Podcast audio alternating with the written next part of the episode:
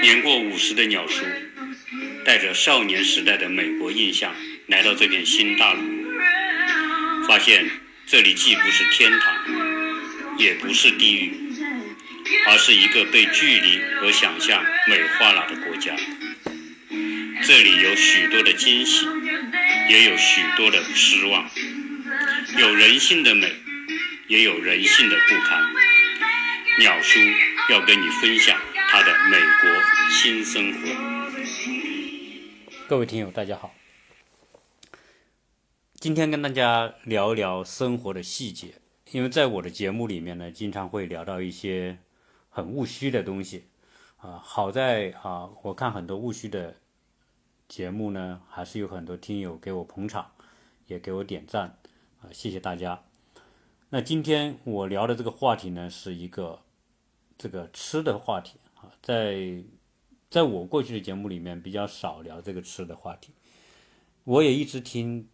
高晓松的节目，大家知道高晓松在喜马拉雅里面应该属于属于最红最红的这种网红那个主播了。啊，他的节目大家很爱听，因为他特别能侃，特别能聊啊，知识面很宽，啊，横跨中美，所以呢，他的节目我看听的人特别多。我也一直有听他的节目，他有好几期是讲到美国的吃，他讲到这个路易斯安那这边的美国小龙虾以及那个卡真食物，呃，怎么怎么美，怎么怎么好啊，这个，然后呢，他也讲的这个洛杉矶的吃。啊，我前不久听了他关于洛杉矶的吃的问题，他讲的也很详细。呃，当然可能人家嘛是大 V 了，他是属于啊特别在在美国在洛杉矶应该去的那些地方都是高大上的地方啊。当然他也讲他买菜啊这些。那我们在美国生活，自然也会跟他一样了，就会有一些啊日常生活当中的这些一些细节。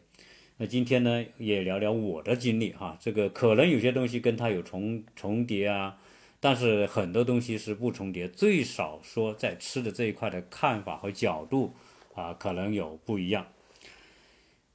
呃，美国的这个吃呢，啊，从总体上来说，大家会觉得美国是在餐饮食文化方面，它本来就，它就是一个一个。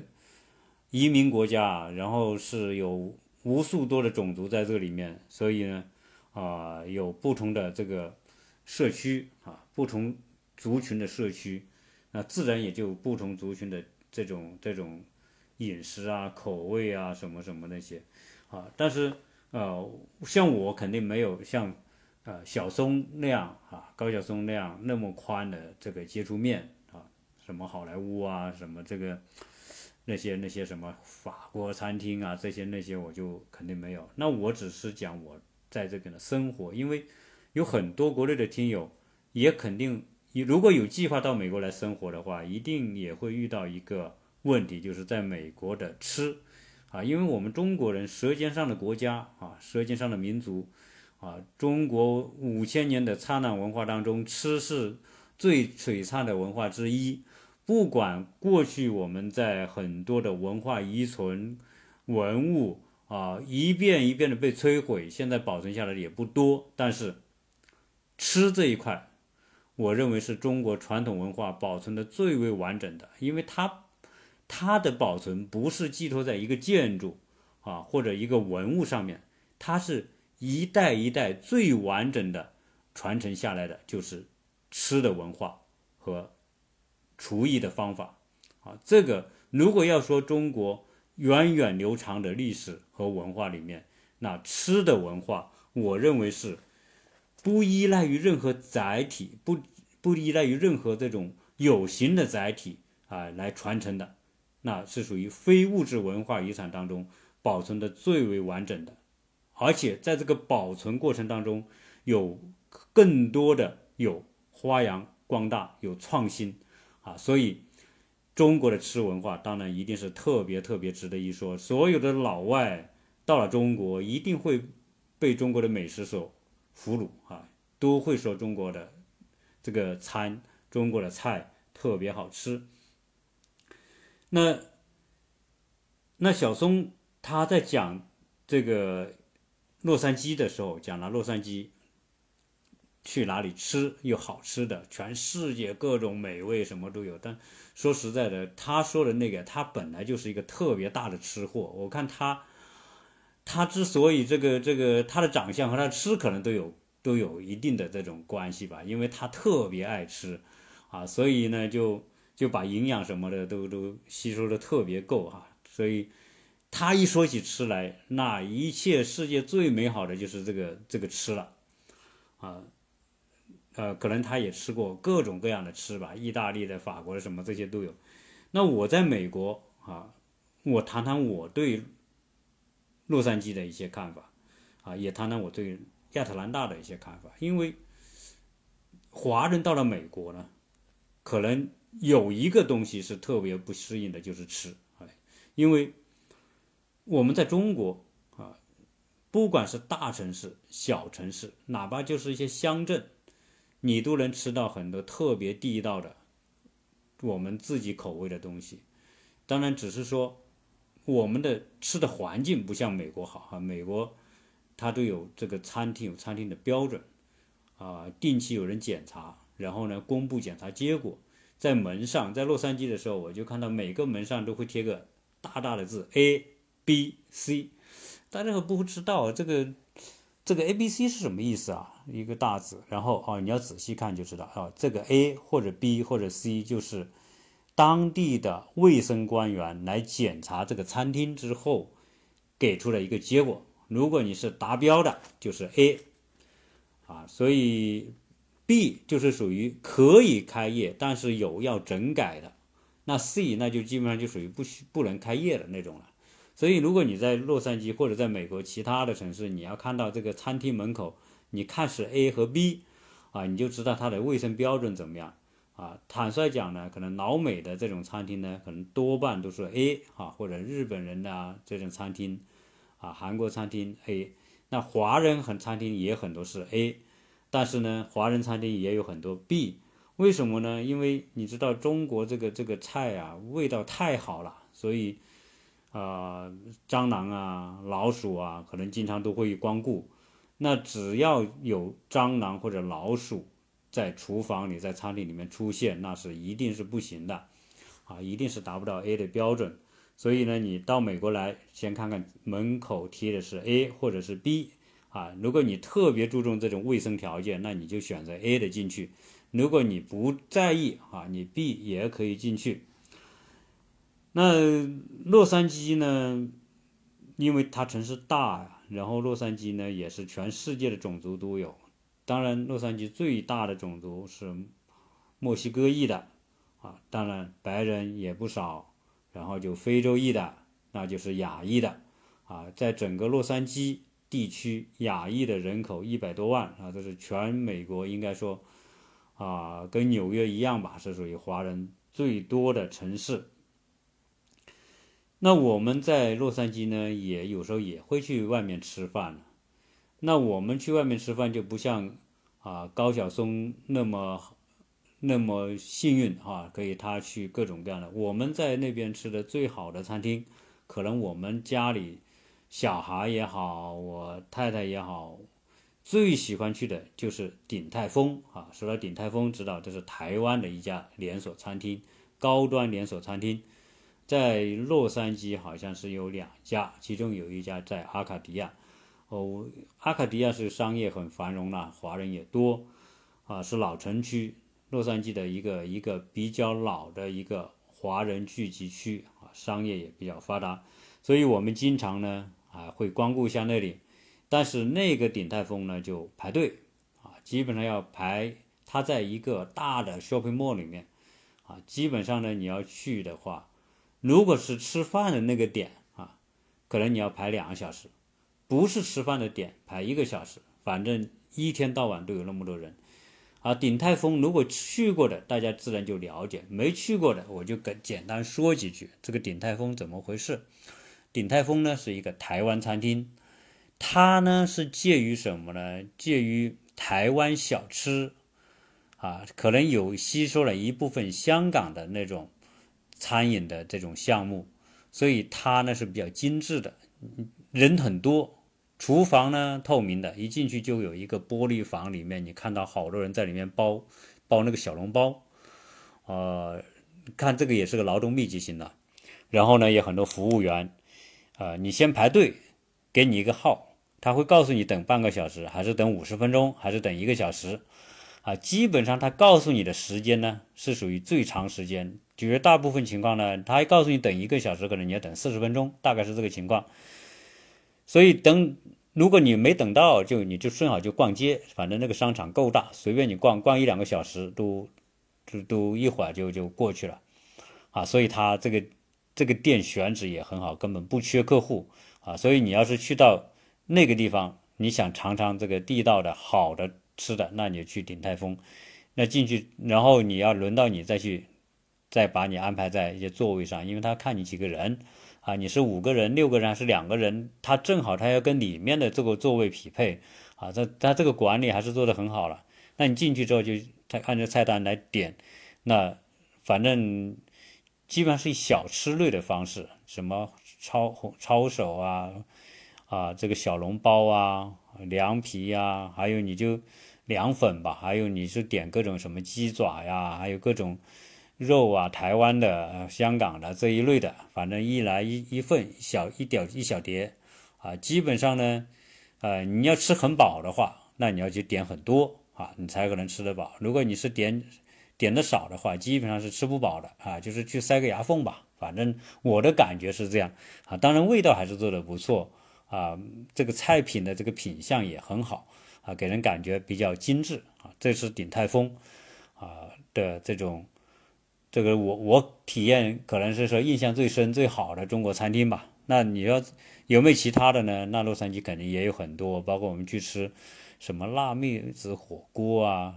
然后都是在那个什么七洛海啊，或者是钻石吧呀那些地方很多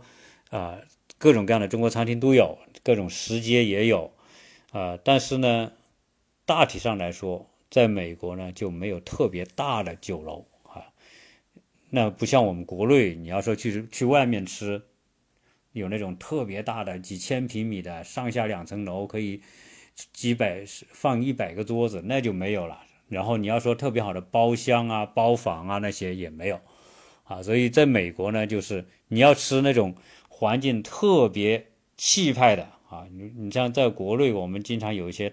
大的这种酒楼、高档宾馆的餐餐厅里面，一个房子那个桌子可以坐二十个人的那种啊，那在这边就极少极少啊。基本上，呃，除了华人餐厅可能有一些包厢，那绝大部分你就是坐卡座了啊。所以，如果你是说你是国内的朋友来到这边，如果来到美国啊，来到洛杉矶，如果有朋友给你请客去餐厅吃饭。啊，你就不要指望像国内的那种条件和要求那么高了啊！要包厢，要大，要气派啊！能有包厢就不错了。绝大部分的可能性，你是要坐在大厅里面跟别人一起吃啊。这个是洛杉矶的情况，这种餐厅大同小异啊。大一点的可能有一点这种这种啊厅和包房的。概念大部分情况就是一通过去，可能摆几个桌子，啊，绝大部分就是这跟国内的那种路边的小店啊、小小店那种感觉啊，这就是啊我所见到的这个中餐厅的大体的情况啊。当然品种口味那是天南地北的都有。如果是你是以吃中餐为主的话，那不管是四川的、成都的、湖南的啊，这些是居多。啊居多，然后呢？当然，你说北方的、东北的饺子馆啊什么的，这些肯定是有的啊。然后你可能是上海呀，或者是江浙这种呢也有啊。那那广东菜、广东餐厅也有啊。这个呢是有，但是呢，只是说你对洛杉矶的餐不要抱那么高的希望啊，不要讲那么好的排场啊。你一定要是降低标准。如果你在国内是四星级的，到这里，那这里的四星级就是最多顶个国内的三星级。你要最少要降一级或者降两级来看。别人说我带你去一个特别好的餐厅什么什么的，你心里就不要想着它有多好啊。可能，那你去想这边在外面吃饭了啊，洛杉矶呢啊餐中国餐厅肯定是算多的了啊。那其他的餐厅，那那最普通最普通的就是麦当劳了，各种快餐美式快餐的店就不说了，那个那个反正是全世界都差不多。啊，如果你是要救个急啊，要快啊什么的，你开个车直接在开车到买餐啊，那个很快啊。基本上呢，你就你就是填肚子为主啊，你搞怎么搞个披萨呀？啊，你搞个 Subway 啊，这个是墨西哥的各种餐啊，啊，这个这种快餐类的特别多。这个老美因为中午啊，他是没什么休息时间的，基本上半个小时就吃饭，有些人就是买个汉堡什么啃一啃就行了。所以，所以。美国的快餐文化之所以流行，就是因为跟他的工作习惯有关。因为大部分中午就是不休息的，不像我们中午还一一个小时、两个小时还能够睡个觉，是吃完饭能够睡个觉，或者你要中午请个吃吃饭，有两个小时你能请人吃顿饭。但在美国啊，就是半个小时，连同他们在学校，我们小孩在学校上学，他们中午午餐也就是半个小时或者四十分钟。上完吃完东西就上课，所以为什么他们放学放的早了，也是跟这个有关系。不像我们国内的学校啊，那小朋友还还有午睡，对吧？一个半小时、两个小时还能还能睡个觉。在美国就没有午睡这一说啊，所以你来到美国生活也好，工作也好，学习也好，你就是中午，中午就是直接就是上课。所以你在我在学校里面，你会看到十二点钟、一点钟。老师教室里都在有人上课，啊，所以他们是中午不休息的，所以中午只能吃快餐。所以美国呢，绝大绝大部分的那就是快餐，讲究点的中餐有一些点菜那种。当然你要说有没有美国的什么牛排馆，那也很多啊，有牛排馆也是有点餐的，然后有日本的料理，那个 sushi 啊，就是那个寿司。那你说意大利餐厅也有，但是我很少看到法国餐厅，可能跟这边呢法国人不多啊。然后呢，这法国人相对少嘛，因为这个这个这加拿大那边法国人多。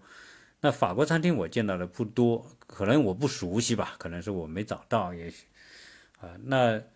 呃，墨西哥人呢有各种各样的，有点像我们那样的路边餐厅啊那种。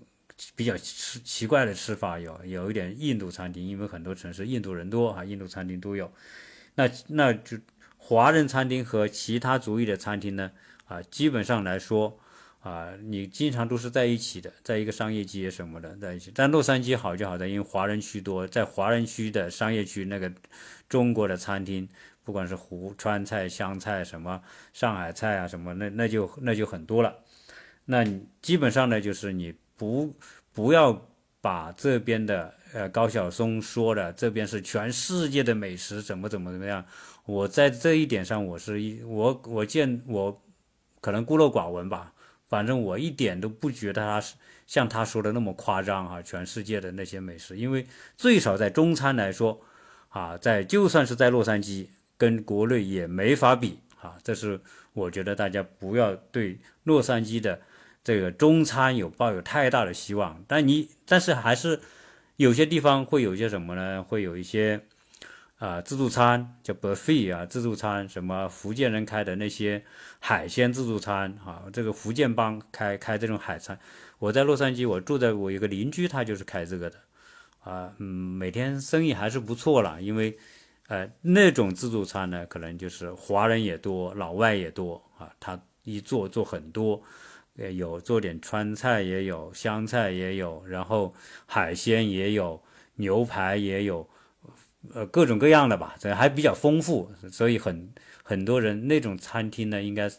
应该只要他位置选的对啊，应该还是不错的啊。如果如果你说啊要吃的丰富一点，我觉得这种自助餐哈是一个选择，你可以在网上搜，基本上呢也能搜得到。那讲了洛杉矶呢，我也讲讲这个亚特兰大吧，因为我一直跟大家讲亚特兰大不错啊，亚特兰大的这个华人的人文环境啊，各方面呢居住啊都不错。结果那天我一看到一个资料也吓我一跳，这个这个亚特兰大所在的州呢是乔治亚州，那乔治亚州是美国的南方州之一。如果你看美国地图，一看南方州并排五个啊，从这个路易斯安那啊到那个什么啊密西西比啊，再到这个这个什么阿拉巴马，再到。乔治亚再到南卡这一排过去，是传统的所谓的南方州。南方州是什么？这个是比较落后的州啊。全美国各个区域里面，南方州是比较落后的啊。昨天我还看到一篇文章，专门讲阿拉巴马是全美国倒数第一的州，就在我们乔治亚州的旁边啊。这个，嗯，当然我说这个也不要把大家吓着啊，跟我原来说的亚特兰大不错，并不矛盾啊。虽然说亚乔治亚州属于南方州之一。但是它在南方州里面是人口最多的，而且虽然它在南方州，但是亚特兰大这个城市它的综合实力在全美也是属于名列前茅的啊，最少是前十以内的这样一个水平吧啊，因为毕竟它是东美国东南部航空枢纽、铁路枢纽，全世界客流最大的机场就是亚特兰大啊。菲尔那个那个国际机场，所以啊，亚特兰大这个城市大家不要被南方州说啊，这五个州都是落后的啊吓着了。真正到亚特兰大来看，那亚特兰大在美国还是算是大城市，人口也够多，整个都市圈六百多万人，整个乔治亚州一千万人。你像这个阿拉巴马呀，或者在在边上那些，都是两三百万人，最多三四百万人这种啊，这个人口决定了一切，所以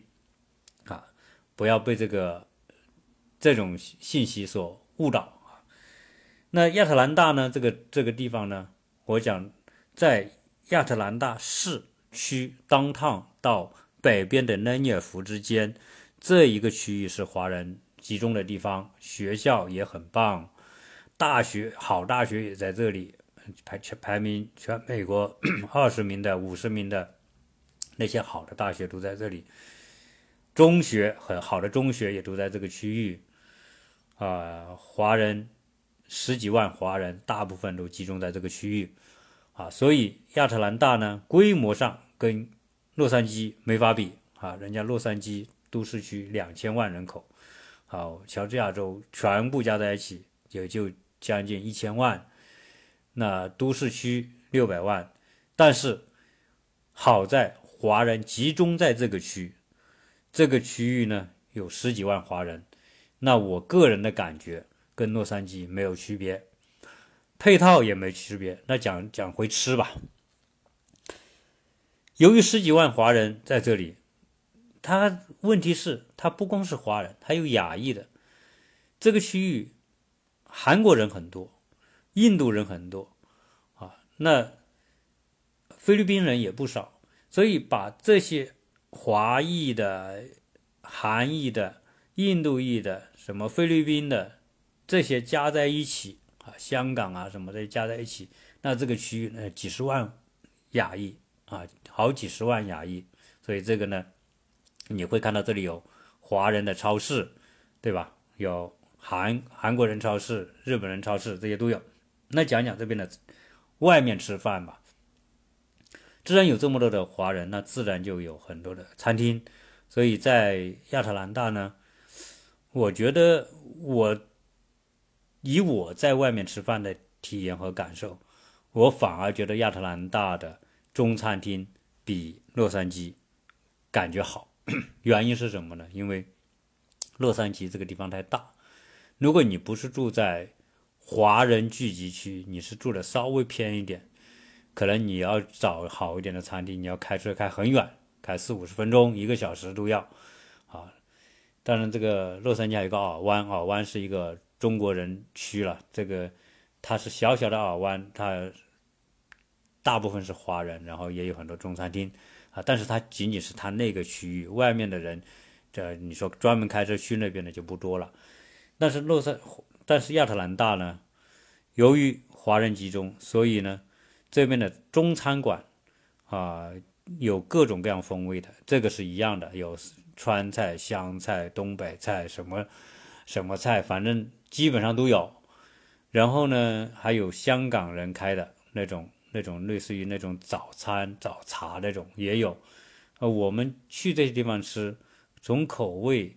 到店的规模，我觉得比洛杉矶的有一些还好一些，因为相比之下吧，可能这边的这些。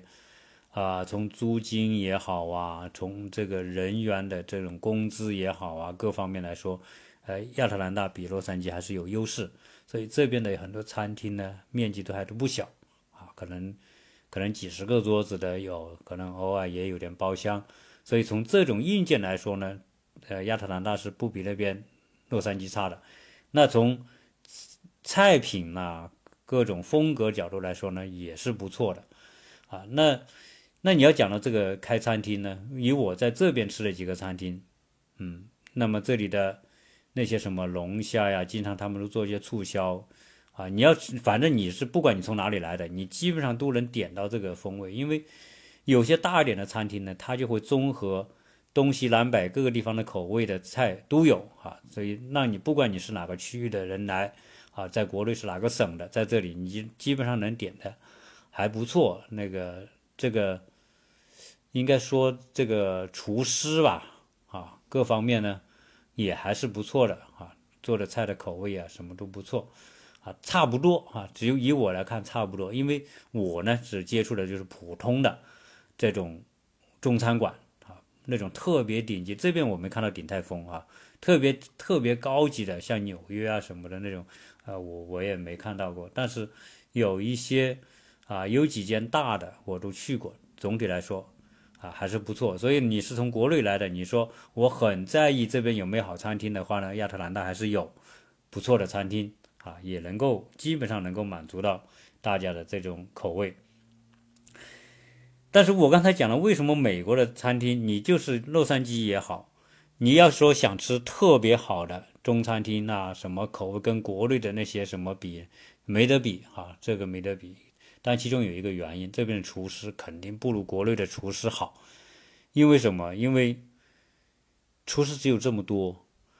如果你要请特别好的厨师，你要他要有身份，没身份打黑工，大家都有风险。你开店的老板也有风险，一旦被查到，那一定是这个是罚的很重的，啊，留下污点，所以就不合算。所以基本上呢，打黑工的最多就是那些餐厅里面端盘子的、洗碗的、打下手的。但是厨师呢，在美国只有这么多。如果你从国内把请厨师过来，这个手续太难办，所以你这个也是限制了。你说在这边你要吃到特别地道、特别好怎么样的餐厅，跟国内没法比的原因啊，国内的厨师肯定是数量、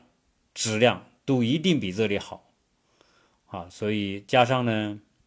还有一个，在这边应酬少，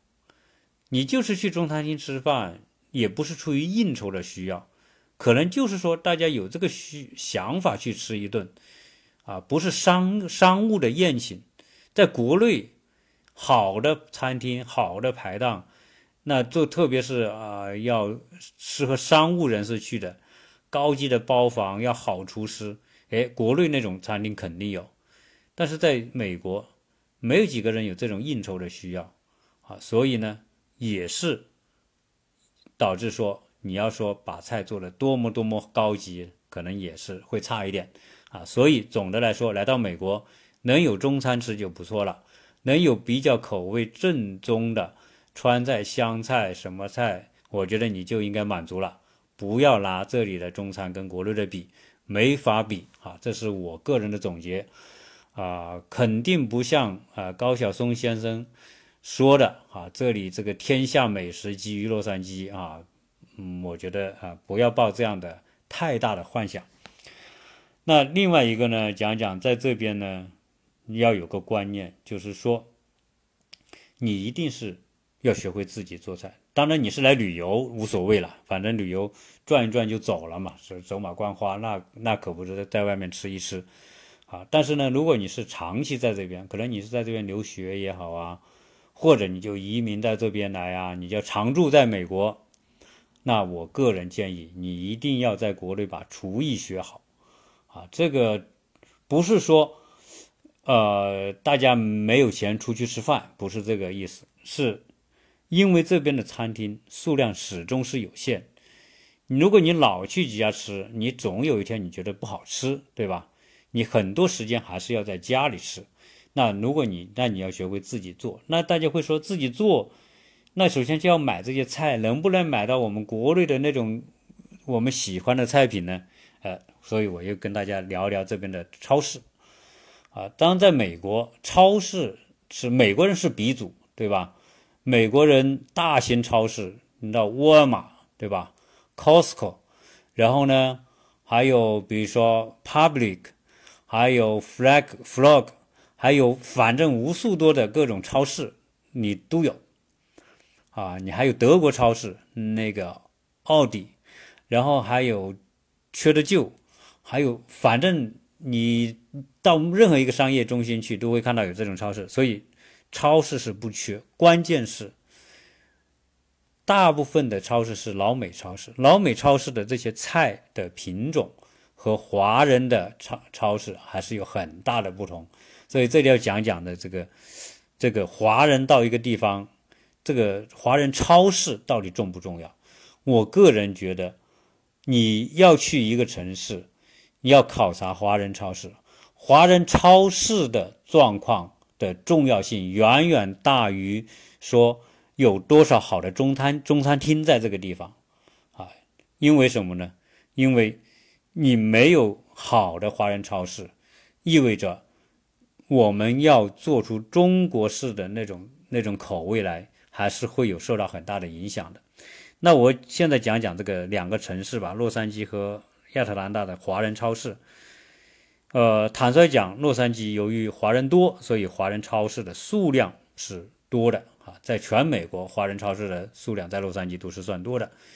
那在洛杉矶的华人超市最有名的啊，就是大华超市啊。在美国有两个超市，一个是大华超市，大华超市据说在全据说在全美国大概有四十多个店啊，分布在有华人的地方，全美国连锁四十多个店啊。那么还有一个店呢，叫大中华超市。这两个超市名字听起来有点相似，但是它是两个完全不同的公司的超市。那在亚特兰大是没有大华超市，但是有大中华超市。呃，大中华超市的数量也远远没有大华超市那么多啊。据说在纽约是有大大中华超市，呃，但是大中华超市的数量少，哎。虽然它的数量少，但是大中华超市有个特点，它的规模比大华超市大。我们在亚特兰大的这个大华超市只有一家，但是它的规模最少是洛杉矶的大华超市的两个以上的规模那么大。也就是说，它的商品丰富程度，你可选的程度，那就不比大华超市，但是。有可能就是说，因为他在亚特兰大只有一间。如果你不是住在华人区，他是在华人区。如果你不是住在华人聚集的区，可能你要开很远的车来。啊，我有个朋友，他住在离当趟很近的地方，在在亚特兰大西边，他要开到这边来买东西，那可能要差不多开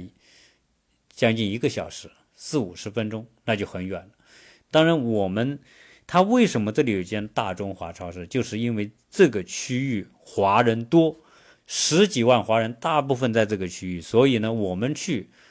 也不特别近吧，大概二十分钟左右啊，也不算太远啊，还还可以了。我们在呃，在洛杉矶，如果你不是住在这个这个传统的这个华人多的城市的话，你也得开这么远啊，所以啊，从这个角度来说。有这一间店基本上就够了，只要是你是在这个区域，这个店肯定不会让你失望。它的丰富程度比大华还要好啊。那这是除了这个之外，这边也有个百家，百家的规模呢比大中华小一点，但是东西也还算多。但是从客流上来说，还是大中华客流量多，啊，包括配套的很多华人开的公司啊、律师事务所啊，包括各种各样的啊，包括银行啊什么都在那附近啊，大家是扎堆的啊，华人最常去的、光顾最多的可能是这个华人超市，所以银行啊什么都在那附近。那除了这个之外呢，在亚特兰大还有几个。亚洲超市，其中一个是韩国超市，有两间，规模也不小，啊，跟大中华超市差不多。然后呢，啊，这边还有，呃，一些一些其他的吧，反正，呃，小一点规模的超市，啊，华人超市也有。但是基本上呢，大家我看都是去那几间，要么是首选是大中华，其次就是韩国的超市啊。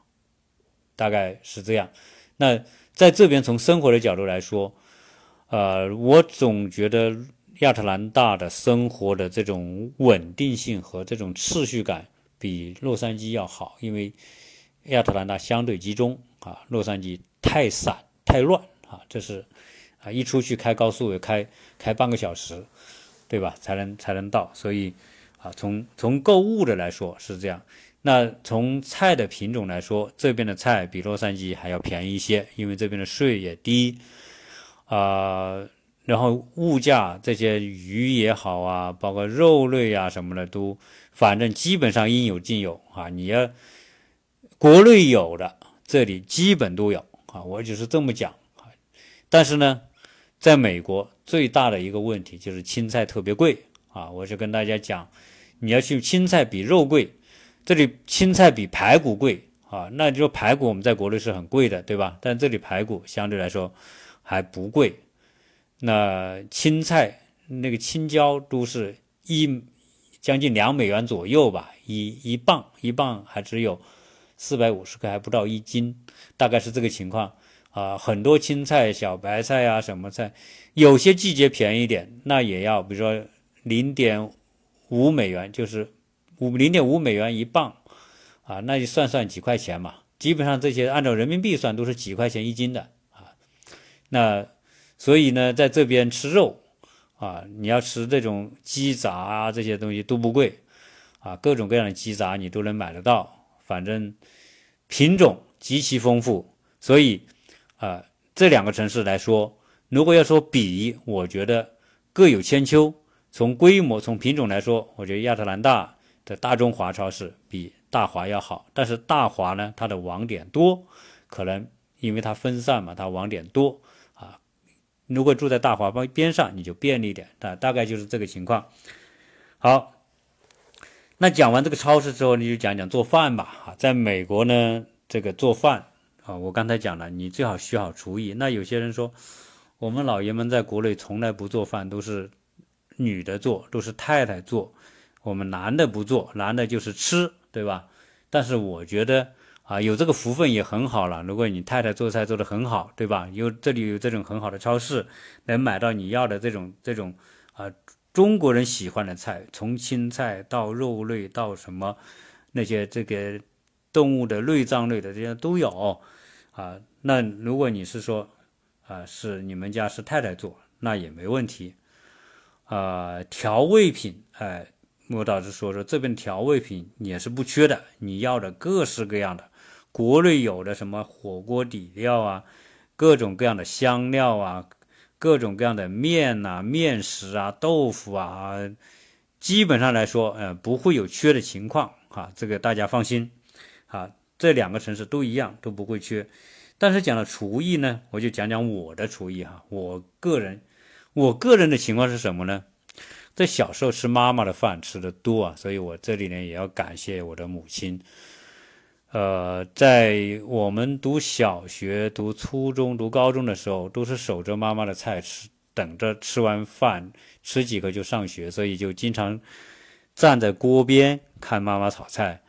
所以基本上那种，如果我们那个年代的人啊，都我可以说，不管男的女的。啊，先生还是太太，基本上都会做菜。可能很多人是跟我一样，守着菜炒好吃一点就走。所以我们看着，只要你只要经常守着锅边，基本上你就懂得怎么做你家乡菜了。好，那哪怕你原来不做，到了自己长大之后，你成家之后，你只要一上灶，你也知道怎么做。所以我的菜厨艺呢，是跟着看妈妈做来学会的。那做菜呢，从总体上来说呢，它就是一些你对做菜的原理的理解。在我我去分解一下这个这个厨艺的问题。首先，我们是不可能去专门去学厨艺的，说我要去找一个什么这个厨艺班啊什么的没有。那基本上是吃母亲的传下来的口味。然后呢，到了现在。我是会做菜，我在国内也会做菜，只是我在国内不常做菜，因为有时候有阿姨帮着做啊。再回到老家呢，都是我妈他们呐，我姐他们，反正我们都是回去就是吃的啊。但是到了这边，我们就自己做。到这边呢，除了我们自己去买菜，一般一买可能一个星期、两个星期的菜就放在冰箱里啊，也不常去，呃。把一该备的东西该备足一点啊，就不用常常去，因为在美国不可不像我们国内说缺一瓶酱油啊，叫小孩跑出去就买瓶酱油回来了。这里没有，你要缺瓶酱油，你得开十几二十分钟出去开车出去啊。所以大家一定是平时要备的东西会备多一点。你只要到了美国，你只要生活一个星期下来，你就知道该怎么做了啊。那但是这里呢？你买到这些东西之后，你要按自己家乡口味做，自然出来的就是你家乡的口味，啊！但是呢，有时候呢，有些东西是你买不到的，或者说你你你，比如说，我们很多人喜欢吃腊肠啊，喜欢吃腊肉啊，喜欢吃萝卜干啊，什么这个那个的啊，那种属于我们原来在农村的时候啊，家里人要自己来做的那种东西。有些呢，这里就没有，那没有怎么办呢？就要自己做。那我们平时做饭呢，就是按正常的做。但是想吃这些，比如说我要想吃腊肉，啊，想吃这个腊鸡、腊鱼，啊，这些萝卜干、腊肉炒萝卜干这些东西是没有吧？那就得自己做。所以我们到这边呢，呃，哎，好在我们这种人动手能力还比较强。所以我们经常跟跟 Sky 啊，如果听过节目多的知道谁是 Sky 啊，他他是在在佛罗里达，哎，我们经常会交流。那哪些不太会的，那是什么呢？你比如说，我想做腊肉，但是大家知道腊肉不卫生嘛，腊肉亚硝酸盐很多，你用盐去泡，泡完之后呢，再去熏，熏了之后可以放几个月、几年那种。那种菜，坦率讲，我是不想吃的，因为那个极不健康，亚酸硝酸盐呐，致癌呀等等这些东西有，所以我们在这里是，即便有腊肉买，有火腿买，我也不去买啊，那个东西肯定是不不好的。国内做过来的火腿加各种各样的防腐剂啊什么的，我就没有必要去吃。那我们就发明一个什么呢？发明一个自制的风吹肉啊，这个在我的朋友圈里面都知道我做风吹肉做得好。那我介绍一点我的这个经验吧。做风吹肉呢，基本上买新鲜肉，那五花肉啊，或者买牛肉啦。美国的牛肉便宜啊，那种大袋的牛肉那更便宜啊。你去买，买了这些回来之后呢，那就各用各种香料，根据自己喜欢的料酒啊、香料啊、调味品啊什么的，给它把肉切成一条一条、一片一片、一条一条拌拌完之后。放个一两一天两天，然后然后挂起来吹啊，我们就是用电风扇来吹了啊，直接开足电风扇连续吹两天三天就可以了啊，所以基本上到现在为止，哎，我们就常年都会做一些这种，比如一次做一批，我做风干五花肉、风干牛肉，一做可能做一批，能吃个一两个月因为你吹个两三天就干了，干到一定程度之后。一拿拿袋子一包，往冰箱里面一冻，啊，这样的话呢，首先你亚硝酸盐这种就降到最低最低了。然后呢，你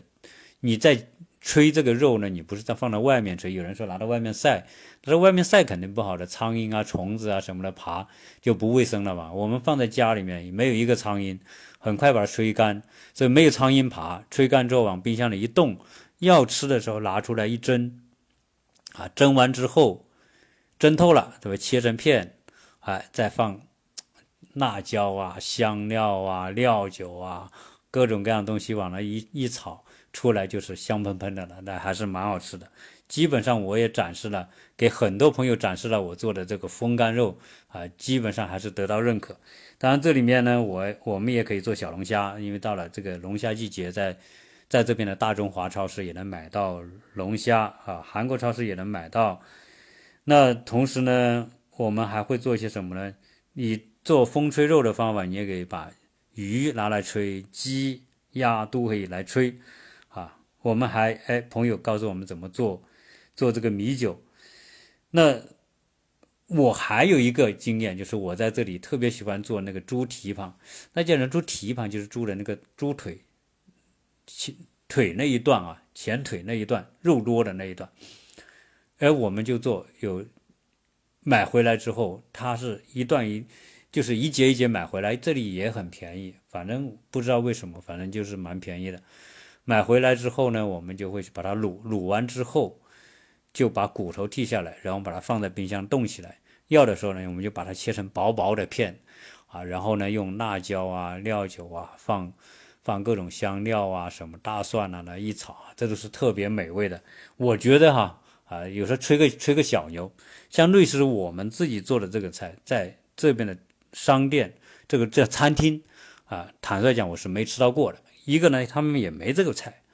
啊，这边反正没有这种菜吧。但是我们这个自己做的，很多朋友来我们家，我们都会做这个菜哈。包括有听友来我们家，哎，我也做这个菜给他们吃，他们还是觉得，呃，这个这个不是吹的啊，啊，还是确实味道不错啊。所以在这边，如果你厨艺好的话，我觉得啊，在吃这一块。你是不用愁的啊，你你用把自己厨艺可以发挥出来。你看这里的排骨很便宜，我们还经常去做这个烤排骨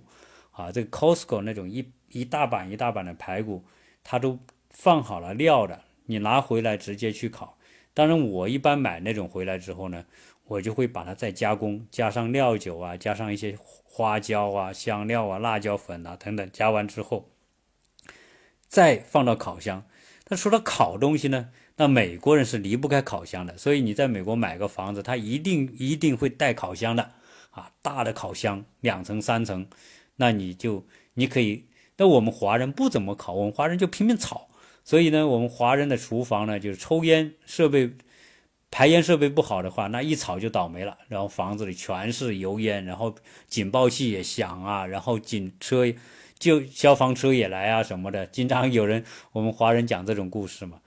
啊，但是烤箱如果你会用，那有很多东西可以烤，不管是这些我们说的排骨可以烤，牛肉可以烤，鸡可以烤，总之很多东西你可以去烤，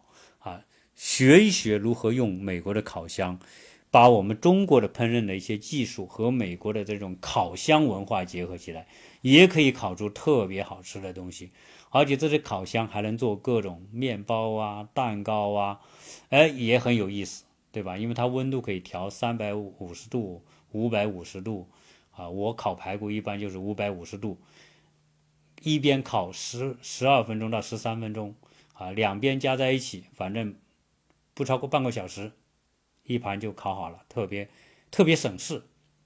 啊，有时候我们一烤烤几个东西，啊，都有。所以讲到这些吃呢。啊，我觉得一定要自己动手。啊，我们的老爷们，如果说啊，在国内不怎么做的，哎，我也建议你来美国之前学一学，肯定不会亏啊，肯定是有价值的。好，那讲完这些之后，啊，就把美国的这些从外面的餐厅到华人超市，再到什么呢？再到这个自己做饭。哎就是最细节的生活哈，我最近有个朋友，哎，他自己学了做米酒，做的很好，哎，我觉得米酒可是我小时候的挚爱呀。我小时候觉得喝喝那个米酒，我一次可以喝一那个一大杯呀，啊那太太美味了啊！我认为人生当中最美味的东西之一就是用糯米酿的那个酒，哎，我现在也学会做啊，要学会做，所以到这边来说。你没有太多的应酬，有大量的时间小时候或者在国内没时间做的，去身身体力行的东西，在这边可以做。你你虽然很多我们很多的成功的人士啊，都是美食家，都特别会吃。我们要会吃，但是我们也要会做，自己又能做又能吃。厨艺能够把它做好，也是一种人生的享受。所以，很多朋友来我家说：“哎呦，看到你做起饭来那么带劲啊，那么也不觉得累啊。”我说：“我从来就不认为做菜是件辛苦的事情，而我认为做菜是我人生当中最好的享受之一。基本上，我每天可以无怨无悔的啊做各种菜，啊让大家吃，让我们家里的小孩，让我太太吃，他们说好吃，哎，我就觉得特别开心。”在美国嘛，你就得这样啊啊！那那可能以前是别人服务你，哎，如果你转转角度，能给家里人做一点好吃的，让他们觉得在家里吃饭很开心，那何尝不是一件很快乐的事情？所以我到美国之后，除了偶尔会出去吃一点，吃吃一吃一餐什么的，大部分时间我们都是在都是在家里做。啊，而且呢，大家也没有觉得在家里做就吃厌了，就不好吃啊。经常还可以变变花样。在美国还有一个特别好玩的，呃，而且我觉得在这点上，亚特兰大比洛杉矶要好好很多的，就是朋友聚餐。那说这个呢，可能有洛杉矶的朋友不服气啊，说你只是你对洛杉矶再住一才住一年，你了解太少了。那我们洛杉矶可能也有很多很好的聚会，但是呢。我在洛杉矶参加过聚会，啊，在亚特兰大参加聚会，亚特兰大的聚会比洛杉矶要好玩哈，这是我的体验，不一定对，但是我的感受是这样。因为什么呢？因为亚特兰大的华人的交往的类型状态不一样，大家比较坦诚，比较开放，比较容易交结成为朋友啊。最少来说，大家的那种开放程度，亚特兰大。的华人比洛杉矶的华人要高，所以呢，在这边朋友聚餐，平时我们也聚餐，到了过年更多的聚餐，基本上今天在你家，明天在他家。而这边聚餐特别好玩的是什么呢？就是我们的厨艺大比拼，就是在这个朋友聚餐当中完成了。因为一说聚餐，大家都很明白，不用说的，谁家主场，可能他多做几个菜。多少自己定，你可能做五个、六个、七个、八个，也可以做两个、三个，都可以，没有人怪。为什么呢？因为大家每个参与的家庭都会带一两个菜来，大家把这一两个菜一凑在一起，哦，就是几十个菜，基本上吃不完啊。每次我都感觉到最后都会有菜剩的，所以你看聚餐，你能够吃到天南地北的各种风味，大家都一定是把自己最拿手的菜做出来嘛。啊，我记得我们小区有一个哥们，他是搞艺术的，他做的那个菜，那个水煮鱼，那种什么鸡爪什么，反正我吃过是特别美味。那当艺术家，当艺术家来做厨艺的时候，一定是属于比厨师还更牛逼的厨师，因为他要把菜做成艺术。就像我，我要做菜，我就是色香味一定要俱全啊，我一定不光是什么的，我如果达不到这种状态，我就觉得我不成功。啊，这是我们搞艺术的人，当要把注意力放在做厨艺的来说，那一定是很棒的。好，所以我们每一次朋友聚餐，哎，都能尝到各种各样的特别好吃，比到外面去吃好吃多了，而且大家很轻松，啊，那种氛围，经常在一起聚餐，大家成为好朋友。所以在这里啊，要参与这种活动，你一定不会寂寞。美国的生活啊，需要自己参与。需要自己有能力动手，那在这里有别有一番滋味。所以今天呢，跟大家聊这么多非常琐碎的关于美国的这些吃啊，我我想呢，希望对想到美国来生活的人啊，有一个心里有个谱啊，你不会担心。如果你是吃货，没有问题，在美国，特别是在亚特兰大，你的一定可以吃到。很有，就是吃到很好的啊，这个中餐，你也可以在朋友的聚会、交友当中吃到很多很好吃的东西。我们很多的朋友、邻居都是厨艺高手。好，那这个话题呢，就聊这么多。呃，本来还有更多的细节，但是我就想算了，啊，大体上就点到为止。反正我相信，如果你有机会到美国来，啊，如果参加这些家庭聚会，你能够感受这种氛围，还是这种氛围是国内所不具备的、没有的。国内虽然有无数座的好餐厅，可以海吃海喝，但是那种海吃海喝、那种挥霍、那种、那种，反正。我是觉得，呃，没有在亚特兰大这种朋友聚会那种来的开心、快乐、有情调、有品味。好，那么谢谢大家收听，呃，拜托大家分享、转发和点赞，谢谢各位收听。